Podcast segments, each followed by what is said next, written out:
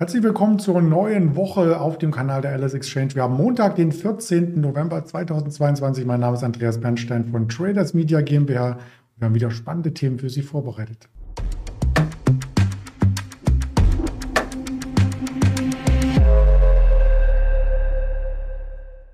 Natürlich als Interview konzipiert mit unserem Händler Daniel in Düsseldorf. Der ist schon ganz gespannt auf das Gespräch. Zuvor noch der Risikohinweis, denn all das, was wir sagen, ist reine objektive Berichterstattung, keine Handelsempfehlung und keine Anlageberatung. Da holen wir den Daniel gleich mal mit hinzu. Guten Morgen nach Düsseldorf.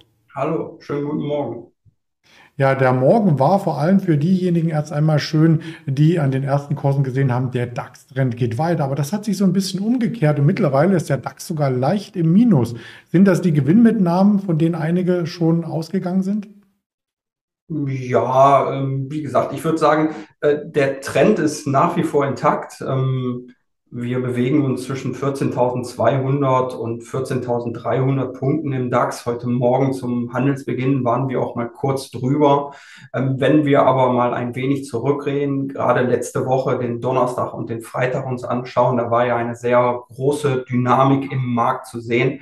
Und wenn wir noch ein wenig weiter zurückgehen und über ähm, vor, vor, vor drei, vier Wochen die, die Tiefs bei 12.000 äh, gesehen haben, haben wir natürlich im DAX eine ordentliche Rallye von 2.300 Punkten hingelegt. Und ich finde, äh, das sei ihm auch mal zugestanden, dass der DAX ein wenig durchatmen kann. Und um deine Frage zu beantworten, als Gewinnmitnahmen würde ich das jetzt noch nicht bezeichnen, äh, was wir da heute Morgen sehen. Also Gewinnmitnahmen müssten dann schon deutlich ausgeprägter sein. Ähm, auf der anderen Seite bewegen wir uns jetzt aus, äh, aus technischer Sicht ein wenig im überkauften Bereich. Also von daher wäre es vielleicht ähm, auch angebracht, wenn wir tatsächlich mal ein wenig korrigieren.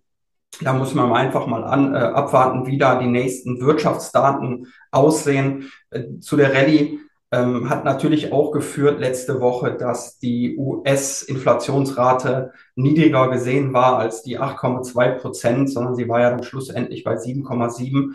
Ähm, das hattet ihr wahrscheinlich hier auch im Video schon besprochen. Und jetzt muss man einfach mal abwarten, wie sehen die nächsten Daten aus? Wird dieser Trend bestätigt, dass äh, die Inflationserwartungen ähm, ein wenig gedämpfter sind? Und ja, da, da schauen wir mal die nächsten Tage, die nächsten Wochen auf. Hm. In den USA ist man auf alle Fälle sehr euphorisch, wobei man sagen äh, darf, äh, diese Gier, die kommt ja auch von einem anderen Level. Also der Nasdaq ist noch lange nicht an der Abwärtstrendlinie in diesem Jahr angekommen, die man ab Januar einzeichnen kann. Der Dow Jones ist als stärkster Index schon leicht drüber, der S&P 500 äh, kurz davor. Also ähm, vielleicht lehnt sich der DAX da auch ein bisschen zu weit aus dem Fenster.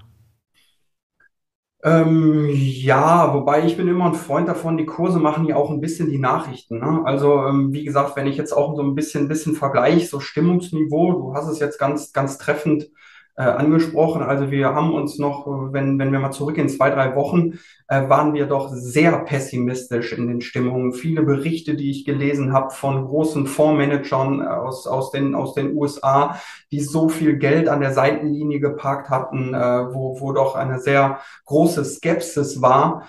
Ähm, ja, und jetzt habe ich für mich dieses Gefühl, jetzt ist es ein bisschen umgedreht. Jetzt sind wir vielleicht, ähm, da muss man ja auch vorsichtig sein, zu euphorisch. Wir müssen auch ein bisschen abschauen äh, schauen und abwarten, ähm, was, was nicht nur was die Inflationserwartungen betrifft, sondern ähm, was auch ähm, China äh, noch macht. Da gab es ja auch letzte Woche noch zusätzlich Rückenwind, weil man davon äh, ausgegangen ist, dass die Corona-Maßnahmen ein wenig gelockert werden und die Industrie beziehungsweise der Immobiliensektor ganz wichtig in China ja auch wieder ein bisschen hochfährt.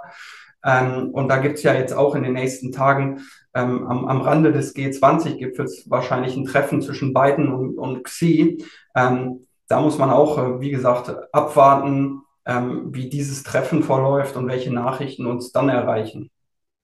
Ja, ich glaube, das findet jetzt gerade ähm, statt. Also zumindest kam was über die Ticker, ähm, dass es losgehen soll. Also da wird äh, vielleicht auch der ein oder andere Impuls für Unternehmen gesetzt. Unternehmen ist auch das Stichwort. Ein paar Aktien hast du uns heute mitgebracht. Wir würden mal im Biotechnologiesektor starten, weil es da die größten Kursausschläge gab. Und zwar von unserer ähm, lieben Morphosis, ähm, die bekannt ist aus dem äh, Tech-DAX und mit Roche gab es ja eine Zusammenarbeit, die zum Ziel hatte, dass man hier ein Medikament auf den Markt bringt. Ja, und jetzt sind die Träume so ein bisschen geplatzt von den beiden, oder? Ja, so kann man es ausdrücken. Auf jeden Fall. Es erwischt die Morphosis-Aktie natürlich deutlich äh, schlimmer noch als die Roche-Aktie. Natürlich, weil sie auch von der Marktkapitalisierung ein wenig kleiner ist. Aber hier geht es deutlich zweistellig nach unten. Ähm, also sie verliert heute Morgen knapp 30 Prozent auf ein 10-Jahres-Tief, bewegt sich jetzt im Bereich von 14,50 Euro.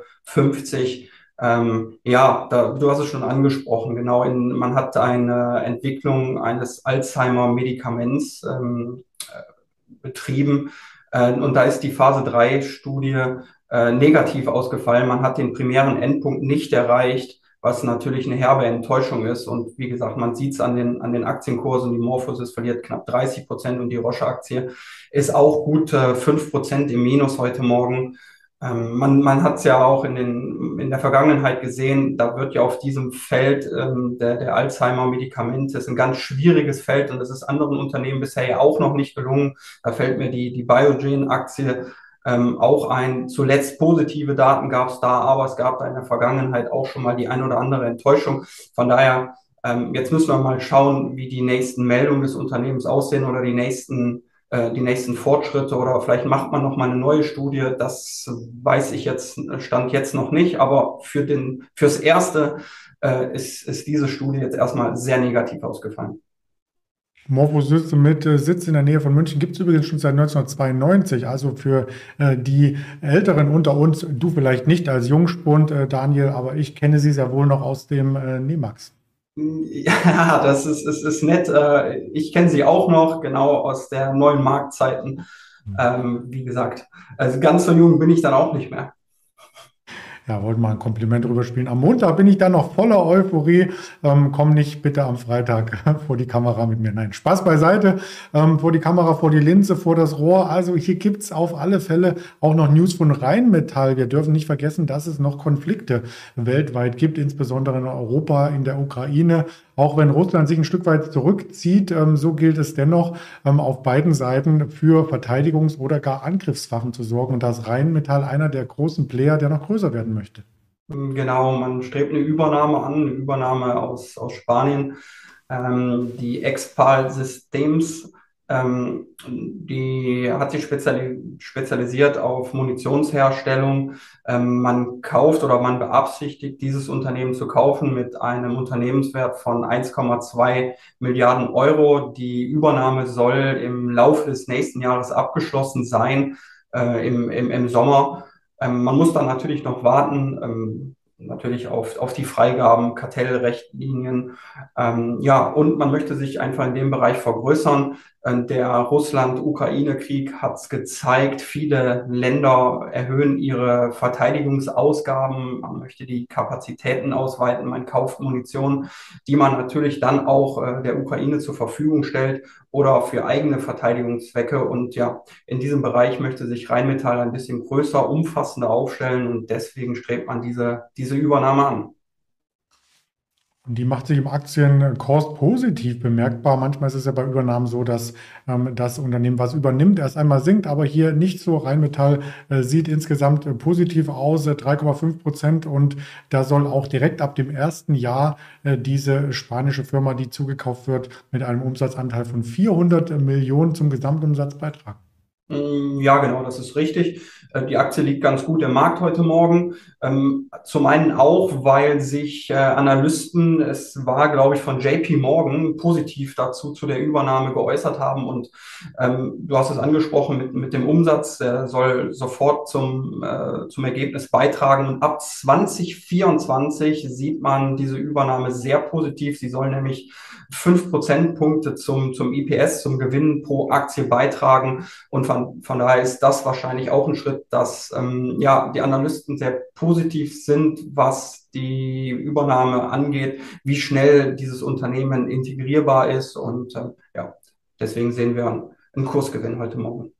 Wir sind gespannt, äh, wie das äh, Ganze weitergeht. Lass uns noch einmal zu einem DAX-Unternehmen äh, Stellung beziehen, zu Continental. Die ist ja in letzter Zeit auch stark unter die Räder, wenn man so will, gekommen. Und jetzt gibt es tatsächlich einen Großauftrag, den es so in der Firmengeschichte noch gar nicht gab, für die Tochter allerdings. Genau, das, äh, du sprichst wahrscheinlich die Vitesco an, die Abspaltung von Continental ist ja auch schon ein bisschen länger am, am Kapitalmarkt. Äh, ja, da gab es auch heute Morgen, also klar, zum einen ist das Auftragsorderbuch ist, ist prall gefüllt, ähm, aber zum einen ist natürlich eine gute Nachricht, man sieht es auch in den, in den letzten Wochen bei anderen Unternehmen, aber es sorgt natürlich, am Ende des Tages ist wichtig, dass man nicht nur das Auftragsbuch befüllt ist, sondern dass man auch Gewinne und schwarze Zahlen schreibt.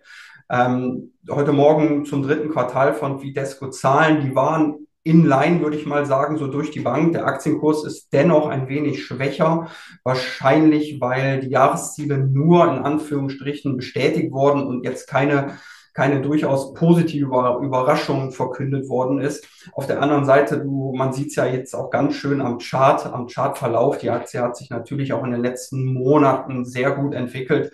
Da äh, haben wir im März diesen Jahres noch Kurse von, von 25, 26 gesehen.